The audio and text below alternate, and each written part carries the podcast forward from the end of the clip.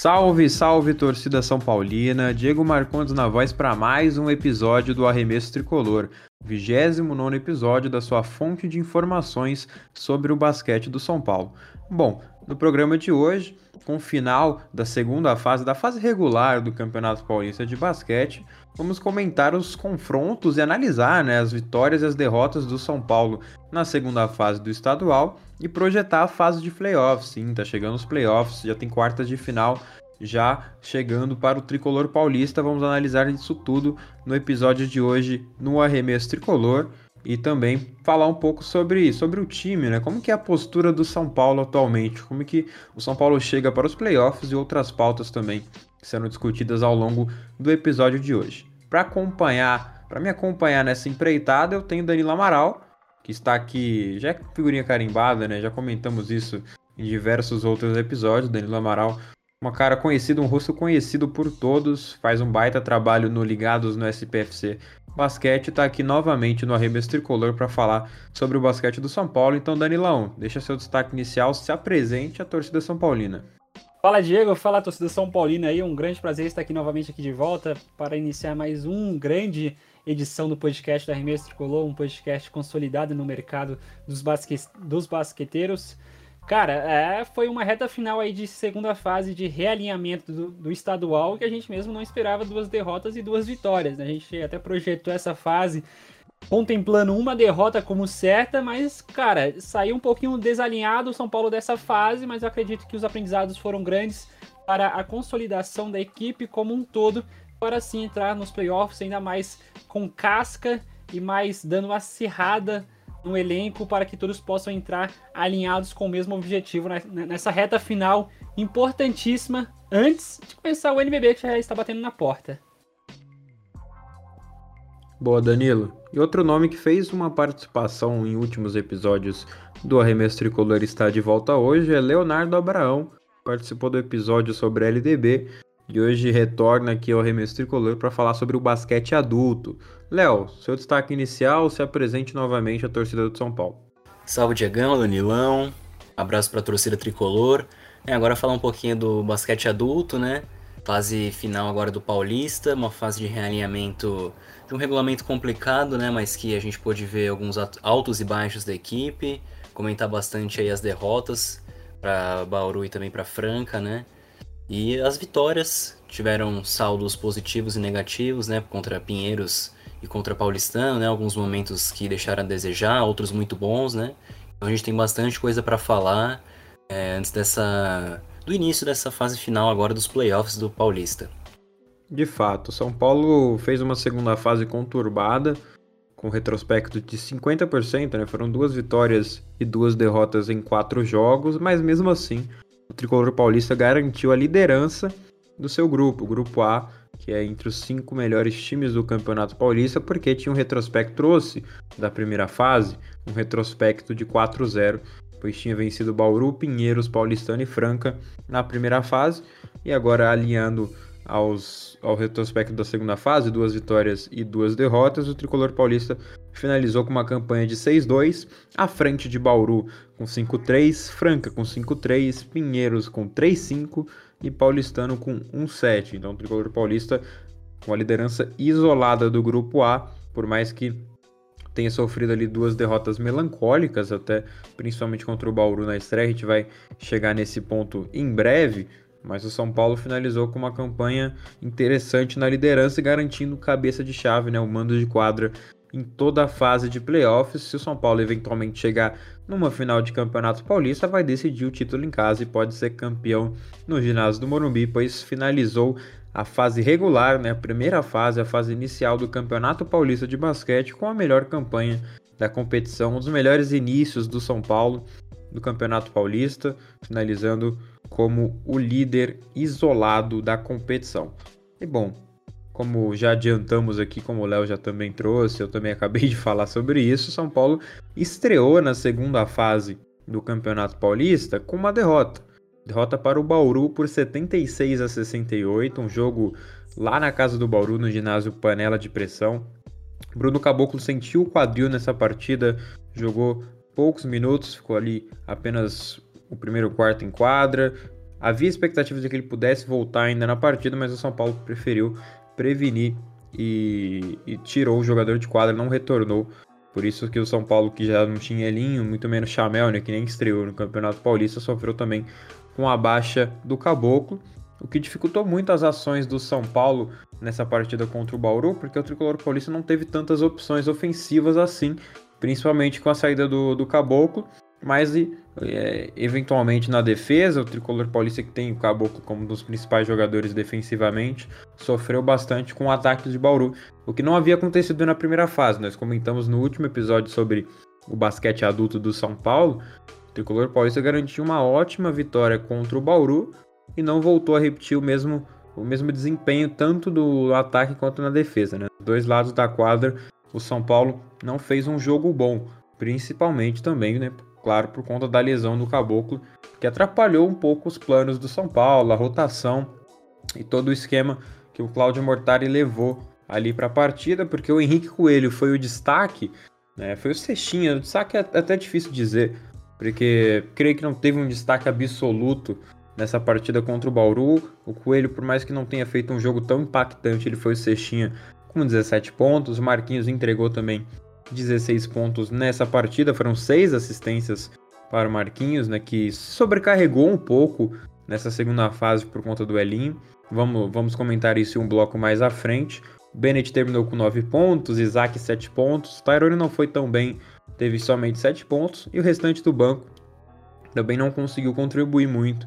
Alex Doria com 5 pontos, o Caio Torres com apenas 3, o Ward nem sequer pontuou. Né? Assim, o Bruno Caboclo jogou apenas 9 minutos, terminou com 4 pontos por conta da lesão. Então já vou chamar o Léo aqui para trazer a análise dele sobre essa derrota do São Paulo para o Bauru.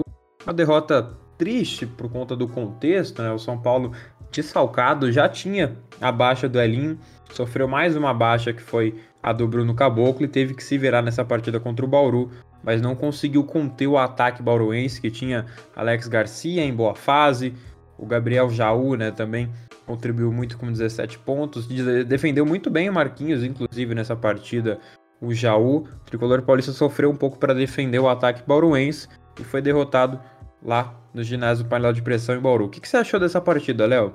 Olha, foi uma partida em que o São Paulo até começou bem, né? Foi uma partida que começou lá e cá as duas equipes atacando bastante, um ritmo bastante legal, né?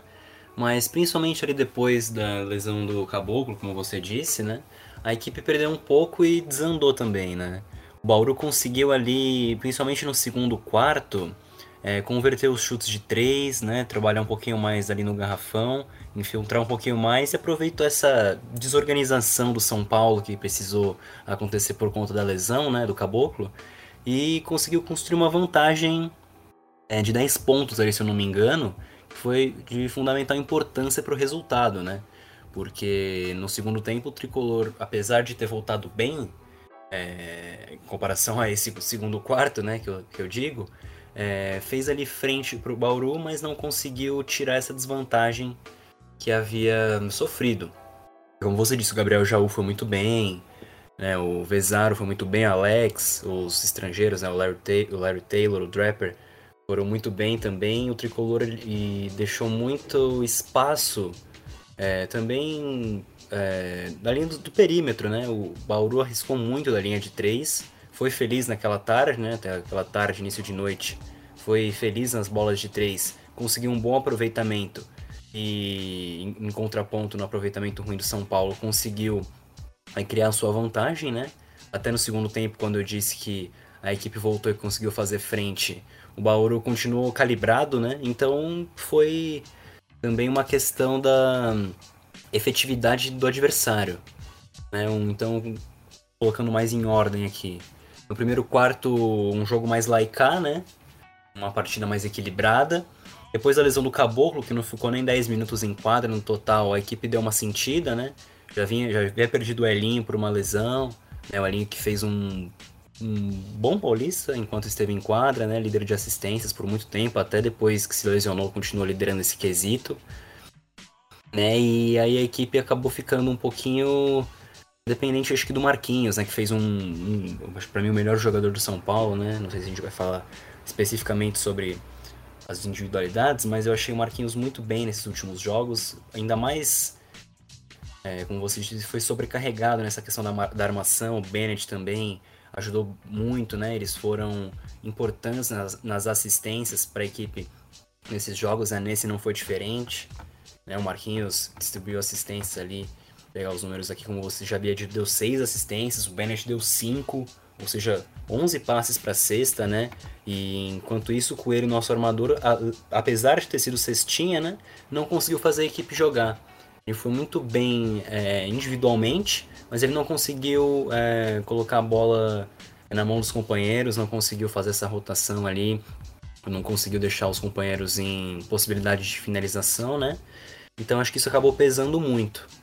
Então, é, depois daquele segundo quarto, que a equipe sentiu um pouco, acho que a saída do Caboclo e é, sentiu também um pouco dessa rotação mais forçada, né? Teve inclusive a estreia do Caio Torres lá naquele, naquela partida, né? Um pouco fora de forma ainda, mostrou um pouquinho de é, do poder ali embaixo do garrafão, que pode ser importante ao longo da temporada, mas ali era só um, um pouquinho do que ele poderia mostrar, né? Já por conta da, da, da fase ruim fisicamente.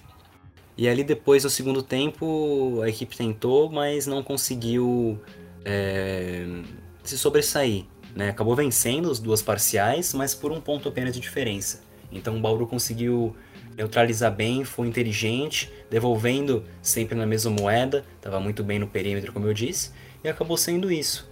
É uma derrota que foi bastante sentido, porque a gente já vinha de uma derrota contra o Mogi, né? A última fase na última rodada da primeira fase, né? Uma derrota contra Mogi. E aí logo em seguida essa derrota contra Bauru. Que foi uma. Um momento de turbulência ali dessa fase aqui da, da temporada até agora, né? Mas aí depois, né, como a gente vai falar, São Paulo conseguiu dar uma reerguida, né? Então acho que foi de é, aprendizado essa vitória. Né? Até o Isaac deu uma, uma rápida entrevista para as nossas redes sociais, né? Para o nosso repórter que estava lá no dia dizendo que a equipe tinha que ver onde eles tinham errado para ajeitar tudo e ter aquela mesma confiança que eles tiveram na primeira fase, né? Porque a equipe foi muito bem, em poucos jogos é, teve aquele momento tão ruim quanto teve naquele segundo quarto, né? Então acho que foi de fundamental importância para esse quesito mental da equipe, né? Para poder é, organizar um pouquinho o pensamento nessa, nessa questão das reações, de não deixar o adversário ter tanto poder sobre a equipe, né? Você foi muito bem em um ponto específico que o São Paulo não conseguiu de fato se sobressair perante ao Bauru, principalmente no segundo tempo, quando o tricolor paulista tentava cortar a vantagem né, de dois em dois pontos, principalmente com o Bennett no último quarto, utilizando ali o jogo de infiltração especial. São Paulo tentava cortar a vantagem, fazia uma bola de dois, né, eventualmente uma bola de três, mas o perímetro não foi o forte do tricolor paulista na partida. Foram somente 23, 27, perdão, por cento de aproveitamento no perímetro, né? 6 bolas em 22 tentadas. Aproveitamento muito baixo para um time que é muito externo e depende bastante das bolas de 3. O que havia acontecido no duelo contra o Bauru na primeira fase. E o que aconteceu agora na segunda foi o contrário. É o Bauru que se aproveitou das bolas de três pontos, em especial porque é um time que tem chutadores, tem volume, Teve volume também no primeiro duelo entre as equipes, mas não teve aproveitamento. Dessa vez teve muito volume e um aproveitamento um tanto quanto, uh, não sei se razoável, acho que até é ótimo, né? O 40% de aproveitamento no perímetro é muito bom para um time que não tinha chutado para isso na, na, primeira fase.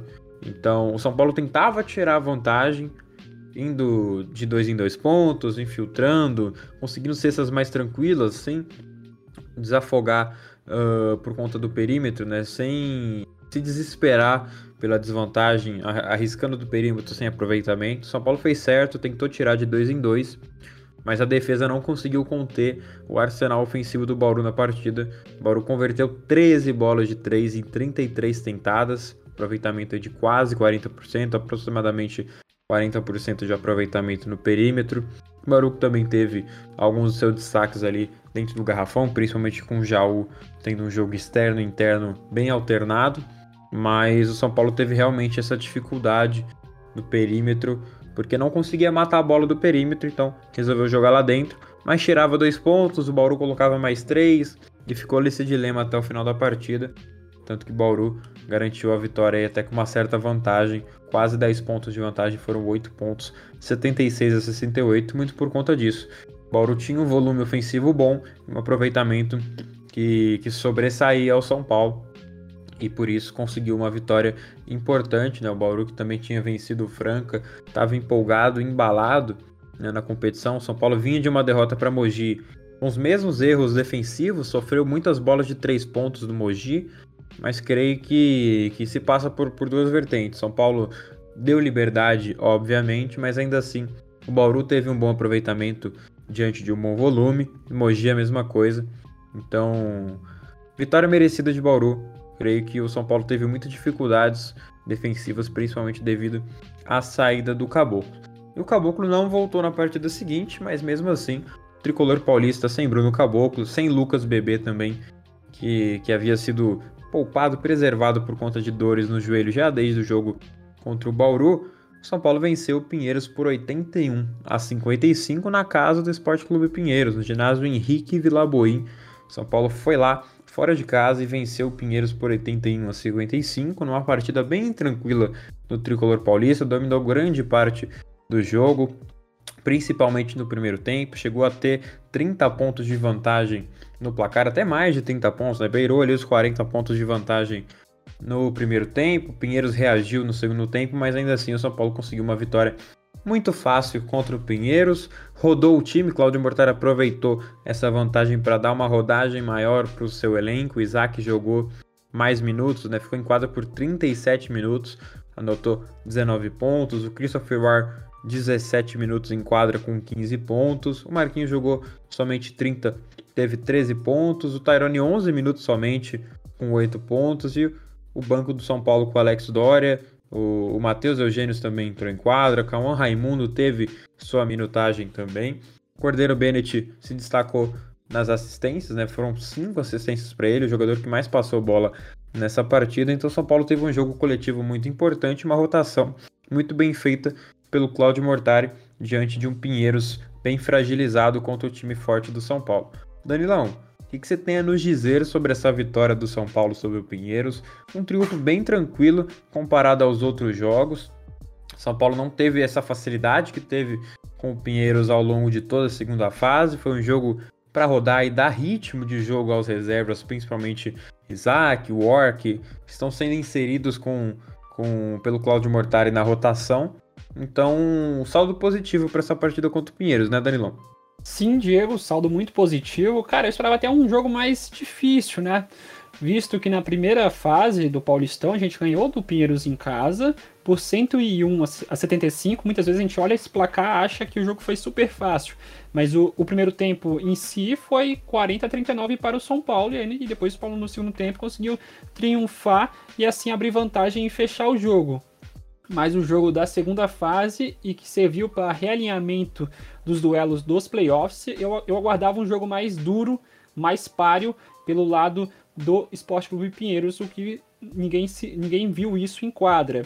É, são muitos jogos, ainda equipes ainda em pré-temporada, o que aparenta em alguns jogos alguma apatia. O Pinheiros ganhou do, do, do Paulistano em casa e um jogo totalmente assim com uma vantagem bem larga, que foi 88 a 59, assim como o São Paulo perdeu para o Mogi com uma certa apatia.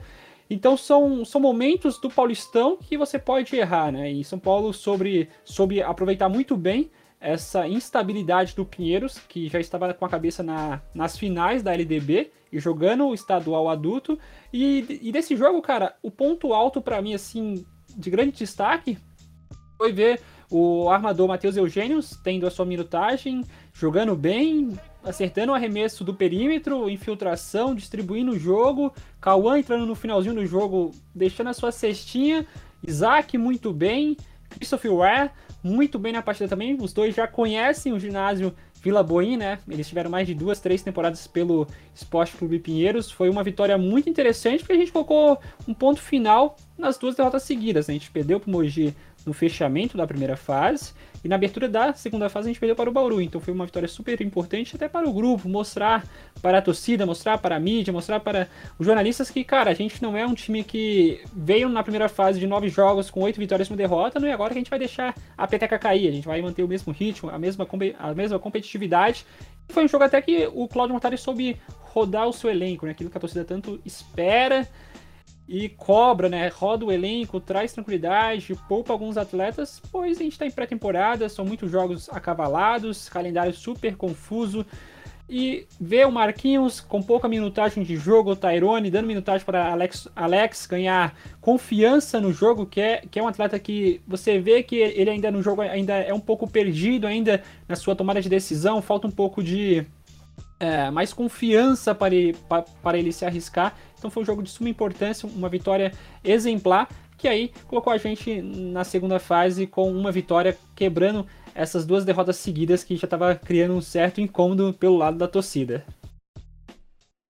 Realmente, o São Paulo fez um bom, bom jogo ofensivamente, melhorou seu desempenho no perímetro, foram 48% de aproveitamento nessa partida contra o Pinheiro, somente 11 bolas de 3 pontos, somente não, né? 11 bolas é um número até que ok, 11 de 23 no perímetro é um número muito bom, São Paulo produziu 81 pontos, mas o destaque realmente ficou para o aproveitamento do Pinheiro, somente 55 pontos convertidos. Pinheiros não teve um bom desempenho tanto do perímetro quanto na área pintada. O de Kembe até foi o cestinho do, do Clube Pinheiros com 12 pontos, mas sofreu bastante para se impor lá dentro do garrafão. São Paulo fez uma boa defesa no Dikembe, que sobressai bastante na LDB, mas que não incomodou o São Paulo em nenhuma das duas partidas. Além dele, São Paulo conseguiu também anular o Jonas Bufá, o Gabriel Campos, tirou volume desses jovens, o Derek, que é um dos principais assistentes do Campeonato Paulista, né, disputa ali com o Elinho em média. Talvez hoje, né, por conta da lesão do Elinho, ele seja o principal assistente, principal passador do estadual. São Paulo emergiu ele a somente quatro assistências. Então, o tricolor paulista não deixou o Pinheiros rodar a bola. Pinheiros, quando reagiu, foi na base da individualidade, principalmente com Rafael Monfort.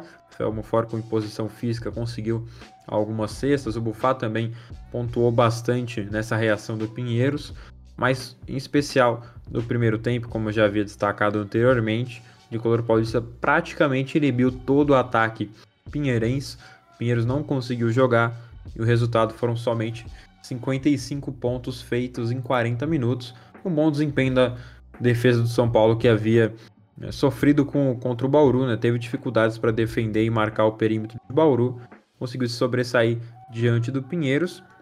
E na partida seguinte, o São Paulo também fez um bom jogo defensivo, mas creio que a vitória por 76 a 71 diante do Paulistano se passou muito por individualidades e especialmente, né, em especial sobre o Tyrone Kernel, né, o grande Tyrone, ala pivô do tricolor paulista, que foi o destaque da partida com 25 pontos e 9 rebotes.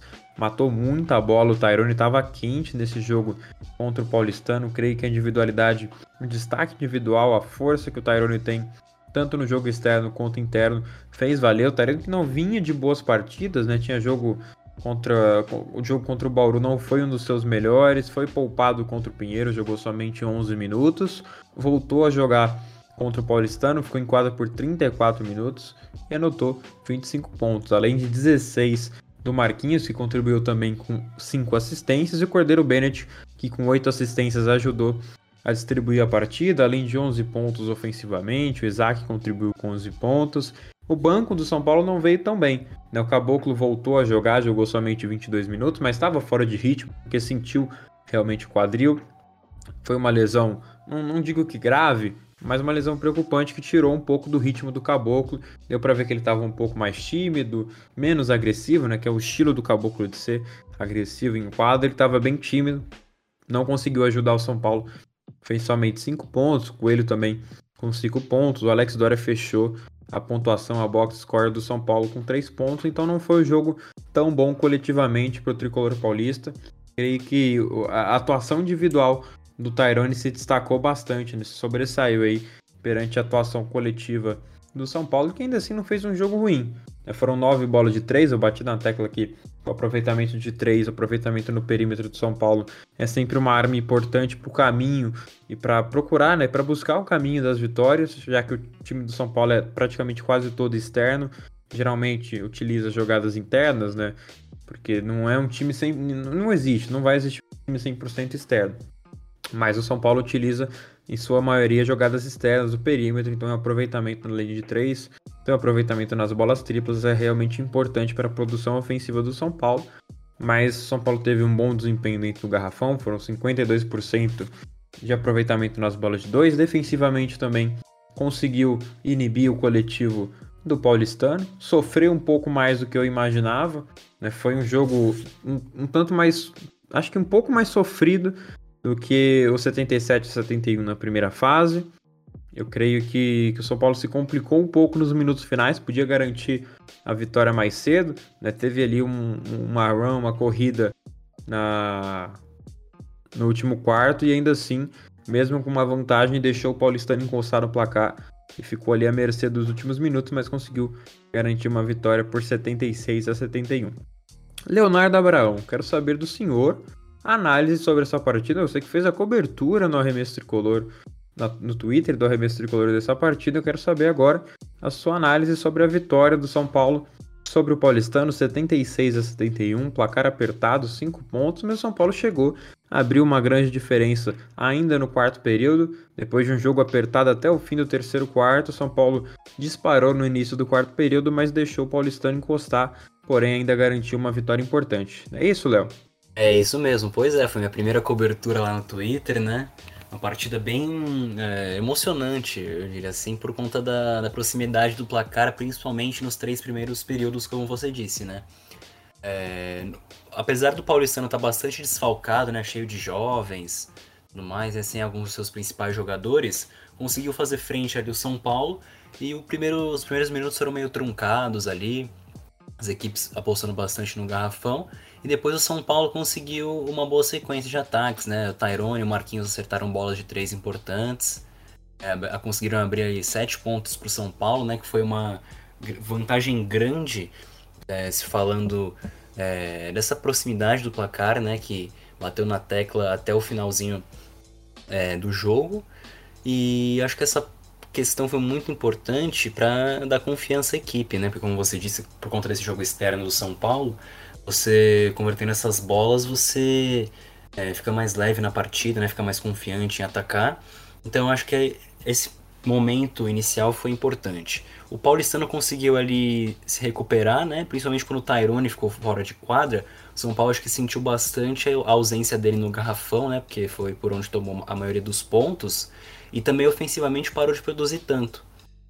Então, quando ele não esteve em quadra foi um problema uma grande partida dele, né? Como, ele, como você disse, ele não vinha de partidas boas, mas nessa ele foi fundamental. Tanto na defesa ali, quanto no ataque, onde ele fez uma das suas maiores, uma das suas melhores partidas falando em números, né, de pontuação. E no segundo quarto, no segundo quarto teve o retorno do Caboclo, muito importante, né? Não havia jogado contra o Pinheiros e nesse jogo retornou. É, por conta da, da, lesão ser um lugar meio complicado ali, como você disse também, ele ficou meio relutante, né? Não foi tão bem, mas foi importante para ganhar ritmo, né? Ficou até tempo considerável em quadra. E foi bom, né? Apesar dele estar tá fora de ritmo, destoar um pouquinho dos companheiros, é, conseguiu ali é, voltar e mostrar que seria importante como vinha sendo, né? É, o Coelho acho que deixou um pouquinho a desejar na questão da armação, né? O Bennett foi muito bem no jogo. Ele e o Marquinhos dividiram um pouco dessa parte da criação, né? Como foi durante toda essa fase. Mas esse jogo em específico foi muito mais, né? O Marquinhos é, teve em determinados é, momentos do jogo, principalmente uma, uma sequência do segundo quarto, em que ele chamou a responsabilidade, fez cestas em sequência, serviu os companheiros. Então, quando precisa dele, ele também destoa, só que aí do lado positivo, né? E aí ele consegue dar uma segurança maior para a equipe, só que ocorreram alguns erros, né, principalmente defensivos, que permitiram ao Paulistano uma nova recuperação no marcador. E aí o placar ficou empatado. São Paulo foi ali um pontinho de diferença só é, de vantagem para o intervalo, né? Então foi uma partida que, apesar de dos nomes individualmente parecerem bem, eles não foram bem coletivamente, né? São Paulo teve muito problema na marcação com, com a marcação do paulistano e precisou correr atrás dos jovens, né? Que já é um grande problema para essa equipe um pouco. É, não tá acostumada tanto a isso, né? E, mas aí depois, ali no terceiro, quarto, a partida seguiu equilibrada, né? Só depois lá no quarto, o São Paulo conseguiu uma sequência de 15-0. O Bennett foi muito bem, chamou a responsabilidade ali, tanto no ataque quanto na defesa, né? Ele foi essencial, roubos de bola, assistências, na pontuação fez uma dobradinha com o Tyrone que foi muito interessante e o São Paulo conseguiu criar essa vantagem que foi fundamental para o resultado, porque depois a equipe deu uma bobeada e o paulistano é, criou coragem ali, conseguiu fazer uma boa sequência também, não tão boa quanto a do São Paulo e por conta de não ter sido tão boa, não conseguiu empatar novamente, mas o placar que chegou a ter uma grande diferença ficou um pouco mais próximo, né? Então esses erros da equipe quase custaram aí o, o resultado, né? Mas foi de suma importância porque com essa vitória o São Paulo conseguiu a garantia da primeira colocação. Então tirou um pouquinho do peso do jogo, tirou totalmente, na verdade, o peso do jogo contra a Franca, né? Porque você imagina a equipe é, vir de uma derrota precisar vencer para conseguir o mando de quadro em todos os jogos dos playoffs lá no Pedrocão, né? Então seria, uma, seria um cenário muito ruim para o São Paulo. Então, com essas individualidades, a vitória veio e foi muito importante. E tomara que é, o São Paulo consiga avançar no Paulista e usufruir desse mando de quadra, né, nas partidas decisivas mesmo. Honestamente, eu esperava um pouco mais do São Paulo. A gente vai, vai entrar nisso ainda nesse programa, mas eu vi o São Paulo contra o Paulistano em toda a parte, da, em toda a segunda parte, em toda a segunda fase do Campeonato Paulista, em ritmo e intensidade abaixo do que pode entregar. Eu não sei se proposital ou realmente teve uma queda de desempenho bem brusca, principalmente ofensivamente, mas eu não vi o São Paulo com o mesmo brilho que aconteceu e que a gente viu durante oito. Até eu descarto o jogo contra o Mogi, a derrota contra o Mogi, porque já era um, um jogo que não valia nada. Né? Assim como esses jogos da segunda fase de realinhamento, né? nessa, nessa fase inventada pela FPB, totalmente nada a ver, né? Me perdoem quem, quem achou esse regulamento bom. Eu não, não consegui gostar. Mas esse jogo contra o Paulistano apenas a vitória interessava, porque garantia já diretamente o mando de quadro. São Paulo não ia precisar ir lá em Franca e vencer o, o time da casa no Pedrocão. E o fez, né? Ganhou do, do Paulistano e já garantiu a liderança e o mando de quadro em todo o playoffs. Mas eu creio que o São Paulo realmente entrou com essa visão. Pô, vamos jogar para ganhar um jogo ou outro e conseguir mando de quadro. Não se indispôs, né? Não, não aumentou a intensidade, não aumentou o ritmo, até porque é um calendário um tanto quanto enxuto, né? Muito cheio do Campeonato Paulista, são muitos jogos. E o valor dessa segunda fase não era tão grande. Já que o time vinha já de um 4-0 né, pelo, pelo, pelo desempenho na primeira fase, conseguiu um 4-0 então eu creio que o São Paulo deu uma relaxada. E, e, agora nos playoffs eu não sei se, se vai apresentar o mesmo basquete. Mas enfim, eu tô comendo um pouco a próxima pauta só para ilustrar o que foi esse jogo contra o Paulistano, porque o Paulistano tinha muitos desfalques. É, apenas o Fusário do Sommer ali entre os destaques do Paulistano que jogaram. É, tinha muitos jogadores lesionados, Cauê Borges, uh, Vitão, Muitos jogadores lesionados no Paulistano. Fusaro foi destaque com 17 pontos. O Sommer conseguiu anotar ali 15 pontos. O croata, o Nino Celebic, que estreou recentemente no Paulistano, veio bem com 13 pontos. Né? O Lucas Doria também contribuiu com 12 pontos, mas o coletivo do Paulistano não funcionou. O banco do Paulistano também não funcionou. Tinha o Beto, o Beto Fagundes, o Jonathan, que são jogadores é, mais jovens, né, o Matheus, todo mundo, o Matheus Buiu, os jogadores mais jovens, eles não conseguiram se impor perante ao adulto do São Paulo. E o paulistano, com essas baixas, com essas lesões, né, e se confirma ainda mais que o, o, a segunda fase, a fase de realinhamento, não, não era de suma importância assim para todos os clubes. Talvez para a Franca, que precisava dar um ritmo maior para o elenco e conquistar uma confiança. Mas Paulistano, que já era o último colocado, é, resolveu poupar e preservar seus principais atletas que voltavam ou estavam lesionados. E colocou ali Fusaro do Sommer, o Cérebro e o Dória principalmente entre os, os adultos, né, os jogadores com mais experiência, somente eles, porque o restante do CAP foi formado por jovens e por jogadores que estavam na base e ainda assim o São Paulo venceu por somente 5 pontos. Então o Cap teve um time mais recheado no jogo da primeira fase e deu, mais e deu menos trabalho né, do que deu agora na segunda fase com um time com mais desfalques. Então realmente acho que o São Paulo deixou um pouco a desejar nesse jogo contra o Paulistano, mas venceu, o que realmente importa. E a vitória do São Paulo, como já adiantou o Léo, garantiu a liderança do grupo. São Paulo não precisava vencer Franca. E sabendo disso, o Claudio Mortari resolveu poupar Marquinhos e Tairone, que viajaram para Franca, porque o São Paulo não tinha reservas o suficiente, já que Eugênio, Cauã e Pedrinho estavam com a delegação da LDB. Marquinhos e Tairone viajaram para Franca, mas não jogaram, né? não atuaram, não entraram em quadra contra o time francano. São Paulo foi para a quadra com uma equipe alternativa. O War jogou 40 minutos. O Coelho ficou em quadra por somente 17, né? um jogador titular. É um, um, armador titular agora com ausência do Elinho. O Isaac jogou 40 minutos. Então, o War, Isaac e o Caboclo, né? o Caboclo voltando de lesão, jogou 40 minutos para recuperar o ritmo, mas não foi tão bem assim. É somente 10 pontos para o Caboclo, tentou muitos arremessos, teve um volume altíssimo e não teve um aproveitamento tão bom, tanto do perímetro quanto lá dentro na área pintada nas bolas de dois pontos. O Ar foi o destaque com 21 pontos, matou algumas bolas de três, também contribuiu bastante dentro do garrafão. O Isaac com 17 pontos foi um dos destaques também, principalmente defensivamente. O Isaac atuando como um twin nato nessa partida contra o Franca. Alex Doria 16 pontos, o Bennett entrou mais no finalzinho, teve 9 pontos e 6 assistências. O Coelho que jogou somente 17 minutos fez apenas 2 pontos, mas deu 7 assistências. O Caio Torres não conseguiu fazer absolutamente nada, ficou em quadra por 9 minutos, não pontuou. Então o São Paulo aproveitou para dar ritmo, né? O Claudio Mortari deu ritmo ao Christopher War, ao Isaac, ao Alex Doria, talvez tenha sido uma ação importante aí do Mortari para ter esses jogadores com mais ritmo e confiança agora nos playoffs, principalmente contra o Rio Claro, onde a rotação vai ser maior para preservar Marquinhos, preservar Tyrone, Bennett, até o próprio Caboclo, para uma semifinal, para uma final que será, serão jogos mais difíceis, né? A gente vai entrar ainda nesse assunto também, mas o São Paulo, principalmente né, visando aí a fase de, de playoffs, que é realmente onde importa, né? A fase que vale algo na competição, vale vaga na semifinal, vale vaga na final e depois vale título.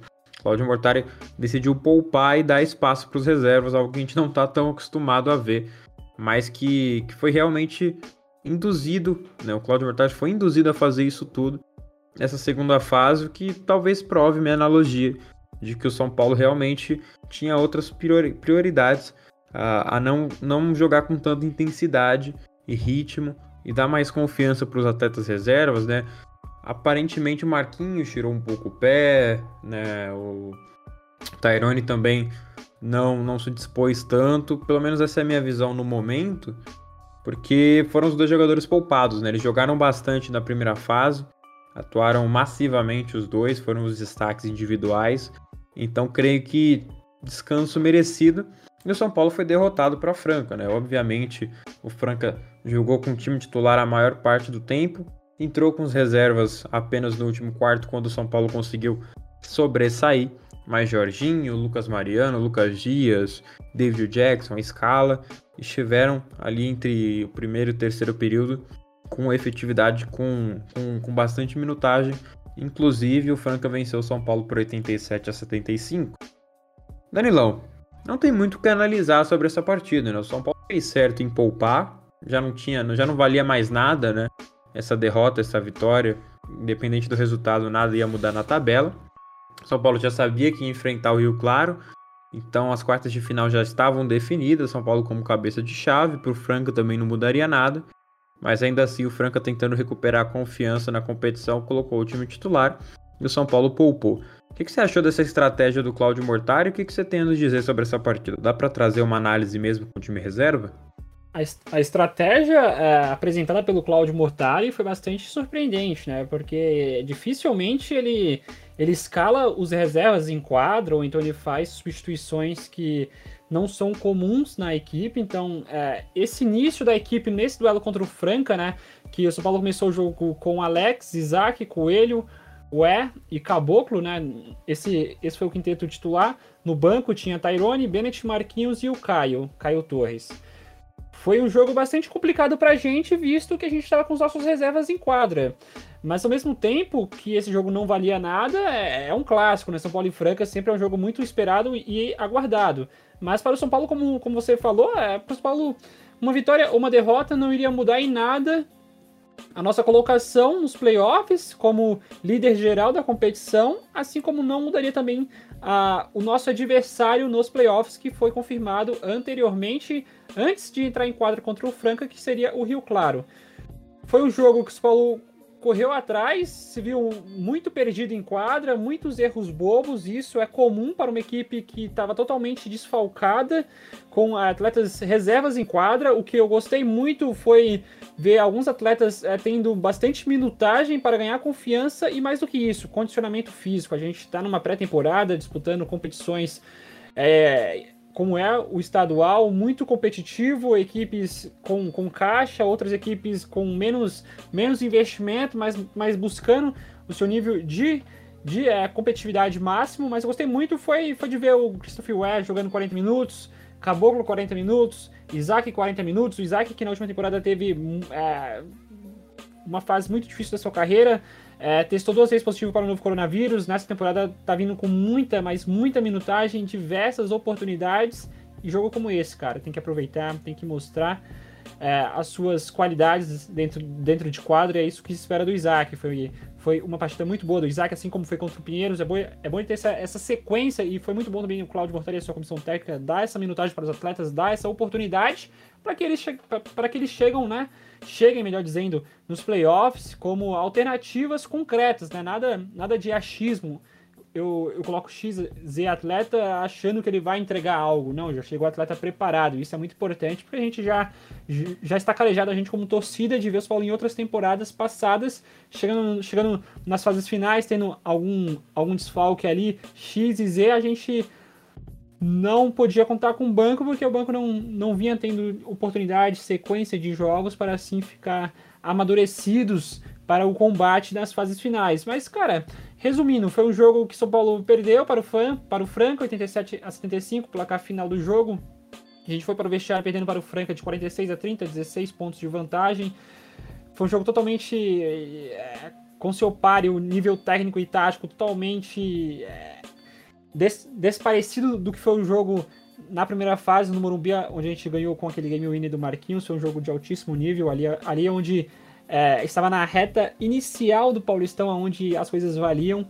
E o São Paulo fechou a, a segunda fase do Paulistão, do estadual, a fase classificatória, perdendo para o Franca, mas que foi uma derrota já vendida de forma barata. A gente não vendeu o cara essa derrota, já, já foi algo algo totalmente calculado, né? E também previsto pela comissão técnica, não, não pela gente como torcedor. A gente sempre quer ver a equipe vencendo, né? Sempre é, mostrando novas novas vertentes dentro de quadra, novas, novos conceitos táticos e técnicos, evolução em si na sua, na sua complexidade. Mas foi uma derrota calculada. Christopher Ware com 21 pontos, segundo jogo vindo, tendo minutagem, aproveitando a oportunidade acima de tudo. Ele e o, e o Isaac, isso é muito importante, pois a temporada é muito longa e ter esses atletas com o seu, com o seu condicionamento físico é, evoluindo. A gente viu o Christopher Ware lá atrás, estreando pelo São Paulo totalmente com seu, com seu físico comprometido. Nesse jogo contra o Franca já, já viu outro. Já, a gente já conseguiu perceber outro Christopher Ware mais, mais preparado para o combate, muito mais condicionado fisicamente e também tendo essa leitura taticamente de como que se joga o time do Claudio Mortari com o Marquinhos em quadra. É um time sem o Marquinhos, é outro time. Tendo ali, tendo ali variações táticas dentro de quadra com o Caboclo, depois entrou o Caio Torres também, que está com seu físico totalmente comprometido, precisa ter ali um certo é, comprometimento com a nossa fisioterapia, assim como nosso, nosso, com, com os nossos preparadores físicos, muito foco e trabalho para que possa se condicionar melhor e assim ser opção chave nesse elenco de rotação que possa entrar dentro de quadro e assim entregar. Esse é um jogo muito interessante. Alex, de novo, tendo oportunidade, aproveitando, é, chutando do perímetro, se sentindo à vontade para matar é, bolas E isso é muito importante, cara, porque você traz confiança para o atleta, o atleta se sente in integrado ao elenco, né? Que como a comissão técnica conta comigo, e isso é muito importante para o atleta e para a torcida também, que a torcida vai conhecendo os, a sua equipe e tendo uma avaliação mais crítica e, e mais técnica também de quem a torcida pode contar nos momentos cruci cruciais da temporada, aqueles atletas que você sabe que já está preparado para entregar, aqueles que ainda estão cru, que vão ao longo da temporada ganhando canja para assim ganhar casca e assim solidez para entregar dentro de quadra. Mas foi um jogo contra o Franca que, foi, que, que serviu para isso, para a torcida, de lição, cara, entender os, os atletas que a gente tem hoje em mãos, aonde a gente pode chegar e o que eles estão entregando hoje. O jogo contra o Franca foi o fim do, da segunda fase do Campeonato Paulista, onde o São Paulo teve uma produção ofensiva um tanto quanto abaixo do que apresentou na primeira fase. O Tricolor Paulista teve um dos melhores ataques da primeira fase, com quase 82 pontos de média. Produção que já caiu para 75 em média nesses quatro jogos da segunda fase. A produção defensiva, o Tricolor Paulista defensivamente teve uma média parecida tanto na primeira fase quanto na segunda mas ofensivamente caiu um pouco. Marquinhos é, se sobrecarregou um pouco mais. Na, na, primeira fase ele teve um volume maior ofensivamente, estava mais solto, estava mais livre, não precisava se preocupar tanto com armar o jogo, coisa que após a lesão do Elinho ele teve que fazer em grande parte das partidas, tanto que teve aí é, um número alto de assistências em, em muitos jogos nesses, nesses últimos confrontos, né, nesses últimos essas últimas partidas do São Paulo, mas ofensivamente ele, ele caiu um pouco, o Tyrone decaiu também um pouquinho. O Coelho cresceu, o banco do São Paulo cresceu, mas ainda falta. Né? Deu para ver nesse, nesses quatro jogos da segunda fase que sem Elinho, principalmente também sem Chamel, ainda falta um pouco quando o Marquinhos não entrega. Né? O Caboclo também caiu bastante de desempenho, mas ele lesionou logo no primeiro jogo. Então dá para passar um pano. Né? Ele não estava na sua melhor forma física contra a Franca, nem contra Paulistano. É, jogou realmente para conseguir ritmo de jogo, né? para re retomar visando os playoffs. O Coelho teve bons jogos, né? principalmente contra o Bauru, mas ainda assim o impacto dele não foi tão positivo quanto a gente imaginava que seria. Então o São Paulo teve que, que se adaptar um pouco mais. É, parte da lesão do Caboclo também com, com um papel fundamental nisso. E se dispôs um pouco, é, como eu citei anteriormente, a ter um ritmo menor, uma intensidade menor. A partir disso, eu já, já queria perguntar para o Léo aqui qual o saldo final da campanha do São Paulo na fase regular, nela por completo. O São Paulo jogou 13 jogos, juntando, somando primeira e segunda fase, foram 13 jogos e 10 vitórias, uma campanha extremamente positiva. Tricolor Paulista sofreu diversas mudanças no estilo de jogo, teve que adaptar com a saída do Elinho, agora com a saída do Caboclo, com o retorno do Caboclo, com o Isaac ganhando ritmo.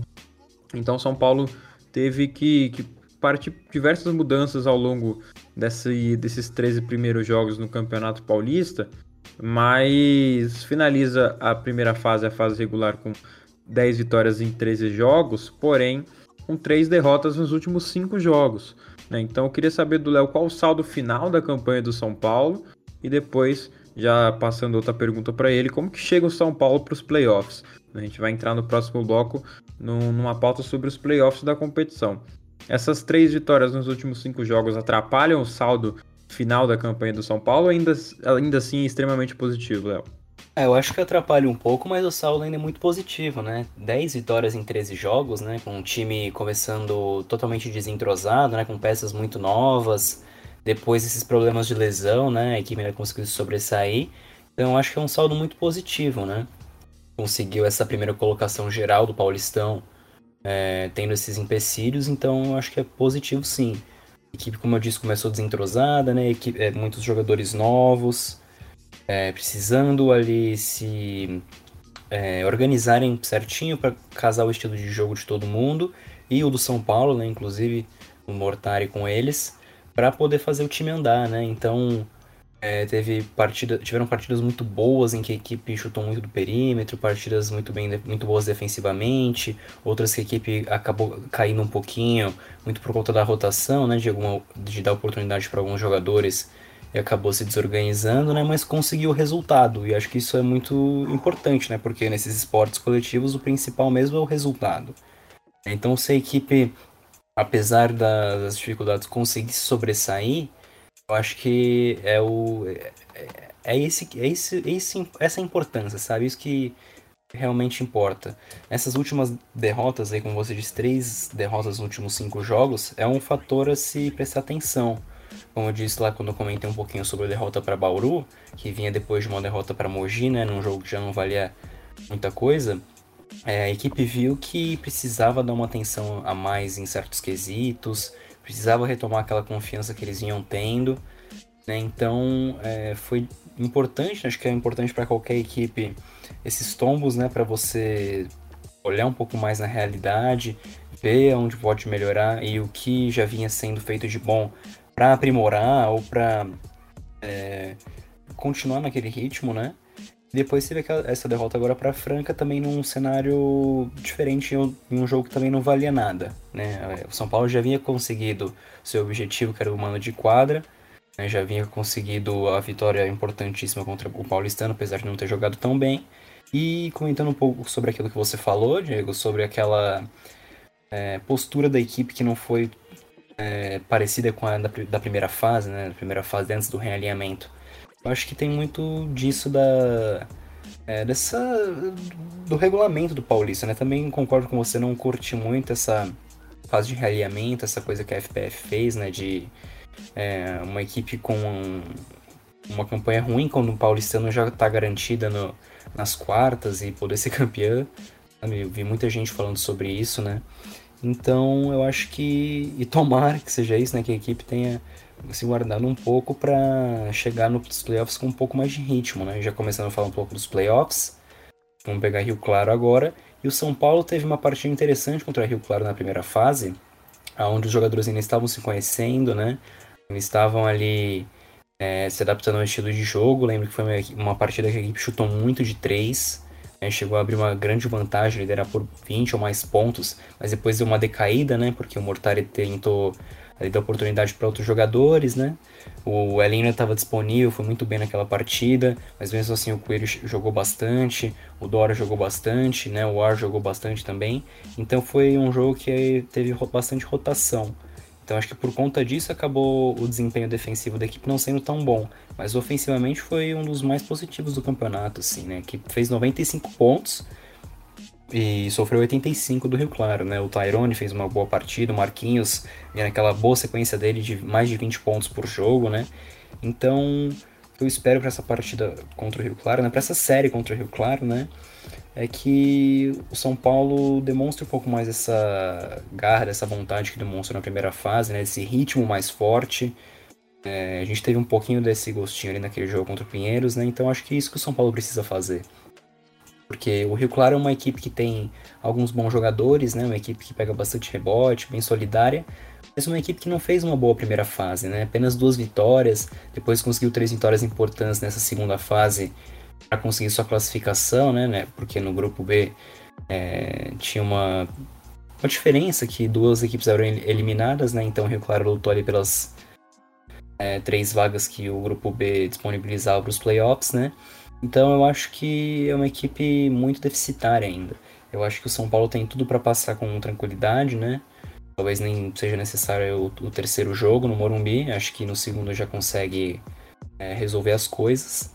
Porque é, com essa volta do Caboclo, né? Conseguiu pegar um pouquinho mais de ritmo. Com o pessoal do banco, os jogadores do banco conseguindo um pouquinho mais de ritmo, de confiança e se encaixar todo o jogo coletivo, né, com Tyrone, Bennett, muito bem individualmente, Marquinhos, se tudo isso conseguir encaixar, o São Paulo consegue passar acho que com certa facilidade, né? Como no primeiro jogo contra o Rio Claro, como eu disse, a equipe testou algumas jogadas, testou um pouquinho do seu estilo mais ofensivo, conseguiu fazer uma boa diferença e testou os jogadores. Né? Naquela ocasião, claro, é, era diferente, fase classificatória, é, começo de campeonato, agora vai ser playoffs, né? Muda um pouco as coisas, mas eu acho que se o São Paulo vier um pouco mais de empenho, é, com um, um, melhor basquete em relação a, a, essa fase de realinhamento, né? Coletivamente falando, acho que a equipe vai ter boas chances de passar pelo Rio Claro de uma maneira mais tranquila. Em toda a minha vida no basquete, eu sempre aprendi que playoffs é outro campeonato. Então, eu, eu consigo crer que o tricolor paulista diminuiu a intensidade e o ritmo nessa segunda fase, muito por conta dos playoffs. Né? Os playoffs se aproximando, São Paulo realmente visou conseguir a melhor campanha, ter ali uma confirmação de cabeça de chave de manter em todos os playoffs, para já ter uma tranquilidade maior, principalmente em caso de jogo 3, e também para se livrar dos principais confrontos, ainda vai, vamos comentar sobre isso em breve, mas playoffs é outro campeonato, São Paulo que, que teve o Marquinhos como seu principal destaque na primeira fase, né, na, nessa fase regular nesses 13 jogos, foram 18 pontos de média para o Marquinhos, além de 5, 5 rebotes e meio e quase 4 assistências. O Tyrone contribuiu com 15 pontos. Creio que se manter essa média os dois, a gente pode ir muito bem nos playoffs. O Caboclo beirou os 13 pontos de média, ainda pode crescer um pouco mais. O Bennett teve 10,5 também pode crescer. O Coelho, teve 7,5 pode crescer. E o banco do São Paulo com Isaac com 7 pontos de média, o Alex teve 5,5 de média, o War com 5. Esses jogadores podem crescer um pouquinho mais também, principalmente por conta desse ritmo de jogo dado pelo Claudio Mortari nos últimos jogos. Então eu vejo os playoffs com outro campeonato, é como um, um outro tipo de, de, de, que você realmente entra para vencer. E mesmo com, com o Rio Claro sendo um time, um adversário tecnicamente mais fraco, o São Paulo vai se impor para tentar vencer em dois jogos. É porque ninguém quer ter um jogo a mais. Cansa mais, você tem toda uma rotina atrasada, né? Você poderia ter a vantagem de ter um dia de descanso a mais, caso né, o Corinthians que vai enfrentar o Bauru dê mais tranquilidade, dê mais é, trabalho para o Bauru do que o, o, Rio Claro dê para São Paulo, o Mogi dê mais, dê mais trabalho para Franca do que o Rio Claro. Então São Paulo pode já sair dessa primeira fase dos playoffs, né, nessa, dessa fase de quartas de final, uma vantagem, vencendo o Rio Claro por 2 a 0 pode eventualmente o Bauru sofrer 2 a 1 para o Corinthians, né, ou ganhar de 3, 2 a 1 do Corinthians, já levando para o jogo 3, ou Franca sofrer 2 a 1 do Mogi ou ganhar de 2 a 1 também levando para o jogo 3. Então o tricolor paulista pode ter aí algumas vantagens por conta disso e deve jogar como jogou na primeira fase, né? Nessas, principalmente nas oito primeiras vitórias, acho que nessa intensidade que o São Paulo vai entrar. Primeiro jogo contra o Rio Claro, como adiantou o Léo, já quinta-feira, nesse dia 30. Provavelmente esse episódio está saindo na manhã desse dia 30, 30 de setembro. Então, 8 e meia da noite de hoje, se você estiver escutando isso no dia 30 do 9, numa quinta-feira, às 8 e meia da noite, no, em Rio Claro, tá fora de casa, no ginásio Felipe Caram. São Paulo enfrenta o Rio Claro Basquete de Betinho, Arthur Pecos, um time Interessante até essa montagem de elenco do Rio Claro, a gente já destacou isso algumas vezes. O Betinho é um bom nome, Arthur Pecos também pode desequilibrar partidas. O Cassiano vem bem no Campeonato Paulista, mas não é um dos jogadores mais técnicos. E o Pastor, o Douglas Nunes, principalmente o Diego Conceição, são também nomes que já tiveram algum destaque uh, no basquete nacional, mas que estão devendo hoje no Rio Claro. Né? O Betinho tem carregado muito a produção ofensiva, creio que não vai ser diferente contra o São Paulo agora nos playoffs, mas é bom ficar de olho porque o Rio Claro tem um bom ataque. Como destacou o Léo, produziu 85 pontos na última partida contra o São Paulo, mas ainda assim, eu creio que tudo vai se resolver no jogo 2, será no dia 3 de outubro, já no dia 3 do 10, no domingo, às 11 horas da manhã, e não vai ser necessário, pelo menos na minha visão, um jogo 4 no dia 4 de outubro, às 11 horas, caso necessário, né? O jogo no ginásio do Morumbi.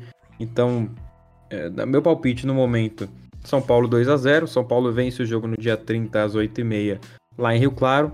Vence o jogo no dia 3, em outubro, 3 de outubro aqui no ginásio do Morumbi às 11 horas da manhã. E não será necessário o jogo, jogo 3 no dia 4 às 11 horas também no ginásio do Morumbi. Essas datas. Então anotem aí. Dia 30 do 9, Rio Claro e São Paulo lá em Rio Claro. Dia 3 do 10, São Paulo e Rio Claro no Morumbi e, caso necessário, jogo 3 no Morumbi também no dia 4 do 10 às 11 horas da manhã, assim como o jogo dia 3. Mas, né, já deixando novamente meu palpite, eu aposto um 2 a 0 um tranquilidade do São Paulo nesses, nessas quartas de final. Um, um, jogo intenso, claro, porque o Rio Claro não é um time ruim.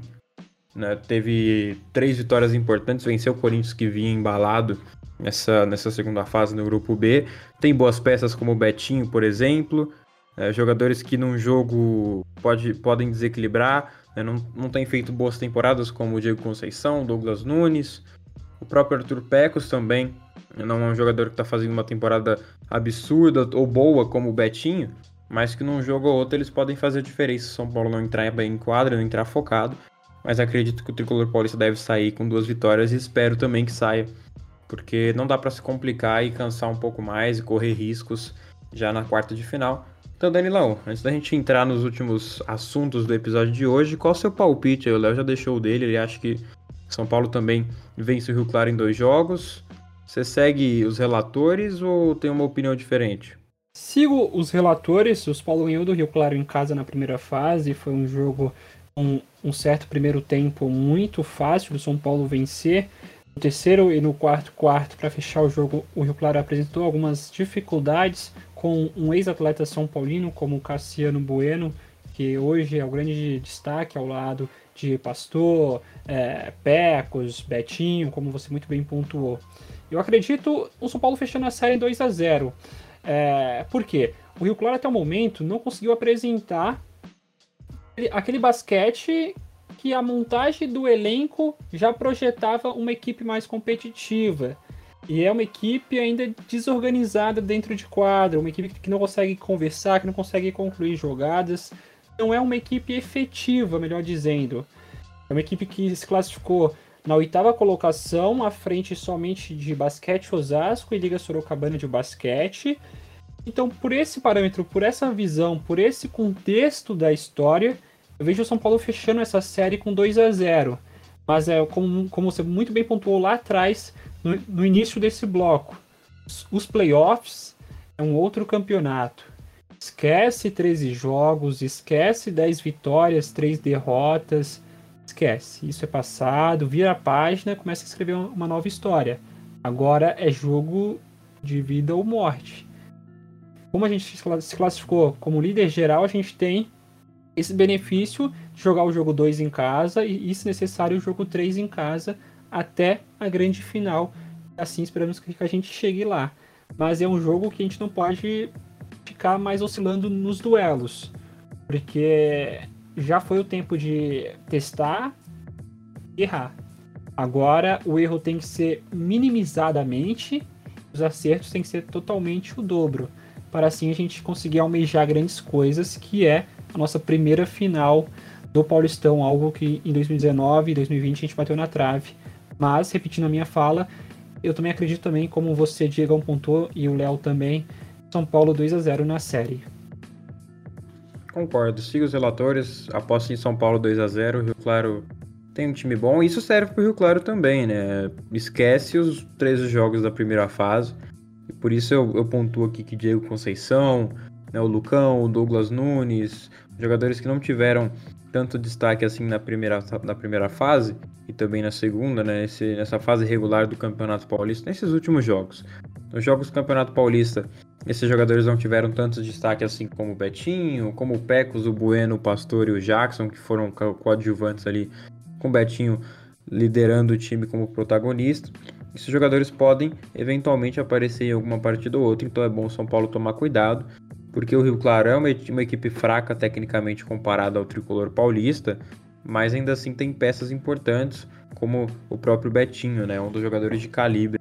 Claro, é, é um dos principais jogadores do basquete nacional e está acomodando o time Rio Clarense do Fernando Pena, que é inclusive um baita treinador.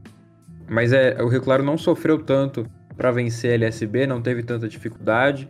Contra o Corinthians já teve um trabalho maior, né? Venceu por 68 a 56, mas foi derrotado por Mogi por 99 a 79 e perdeu para o Pinheiros também por 94 a 90, além de vencer o Osasco por 80 a 59. Esse é o retrato aí dos jogos do Osasco contra equipes mais fortes, né? Mogi e Pinheiros. Antes do, do grupo, antes desse jogo no grupo B, né, contra o Mogi, no último jogo pela primeira fase perdeu para o Pinheiros e no grupo B venceu três jogos e perdeu para o Mogi. Então creio que vai se passar muito por conta desse jogo contra o Mogi, né? Creio que o, reflexo dessa partida vai, vai sobressair muito no duelo contra o São Paulo.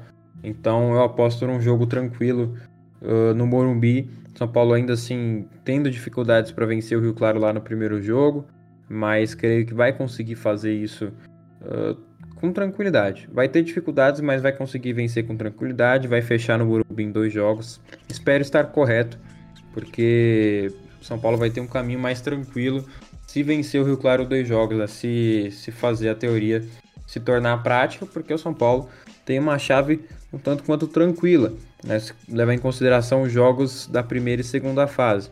Porque o São Paulo, se vencer o Rio Claro, enfrenta na semifinal vencedor Pinheiros e Paulistano.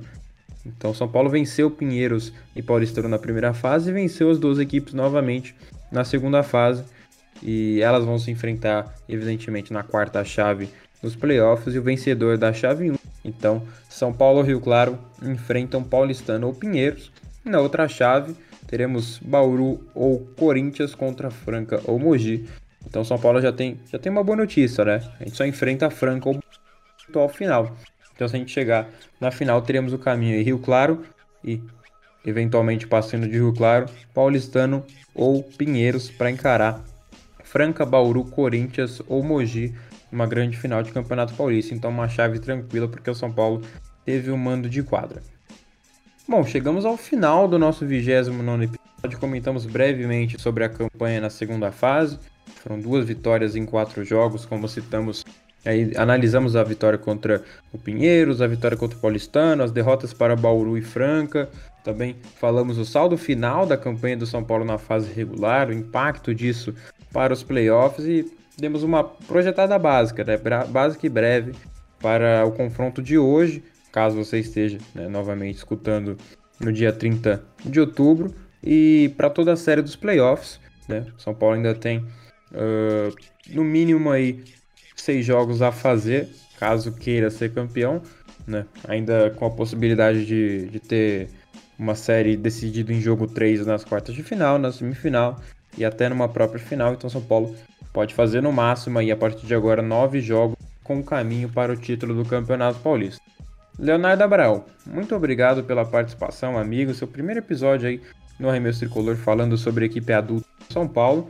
Deixa seu destaque final se apresente novamente, se apresente, não, apresente suas redes sociais, onde que a torcida pode te encontrar, né? Onde que os São Paulinos te acham, Leonardo Abraão, onde você está. Então fale aí para a torcida do São Paulo e muito obrigado novamente por ter participado do episódio de hoje. Muito obrigado, Diegão, é, participando pela primeira vez de um episódio completo aqui no, Arremesso Tricolor, né? Já havia participado brevemente naquele episódio sobre LDB. Então, muito feliz de ter participado aqui, agradeço novamente. É, espero que o São Paulo possa vencer nesses dois jogos contra o Rio Claro e que possa avançar um eventual final de Campeonato Paulista, né? Primeiro passando por uma semifinal. Acho que é, estamos em uma, um bom caminho assim, é, visando um título, né? Que bateu na trave, como o Danilão disse, nos últimos anos, né? Então é isso, né? Se é, quiserem trocar uma ideia sobre o São Paulo, atuar no Twitter lá junto com o pessoal, é Léo Abraão R. Então se quiserem, sigam lá. Então a gente pode trocar uma ideia sobre o São Paulo nos próximos jogos. Agradeço a oportunidade e até uma próxima. Boa, Léo. Muito obrigado. Valeu demais. E agora me despeço do Danilo Amaral, grande Danilão. Muito obrigado pela participação, Danilão. Deixa seu destaque final e onde o pessoal pode te encontrar aí no Twitter, Instagram. Voz é sua, Danilão. Digão, muito obrigado por me convidar. Mais uma vez, um grande prazer participar aqui do Hermes Tricolor de mais um episódio. Agradecer ao Léo também. Foi um papo muito interessante sobre o São Paulo nessa reta final do Paulistão. O papo fluiu, as, as nossas análises foi, foi totalmente é, racionais e, e, concretas do que realmente aconteceu. E, cara, os meus palpites é, finais aqui para finalizar a minha fala é que a gente chega agora nos playoffs com o calendário bastante é, fechado, né, reduzido. Dia 23 já tem estreia no NBB contra o Flamengo em casa. E a gente já inicia os playoffs contra o Rio Claro, passando, como você bem pontuou na chave, quem passar de São Paulo e, e Rio Claro. Assim, eu espero que seja o São Paulo, nosso São Paulo, pega Paulistano ou Pinheiros, então vai ser um jogo um em cima do outro, um atrás do outro.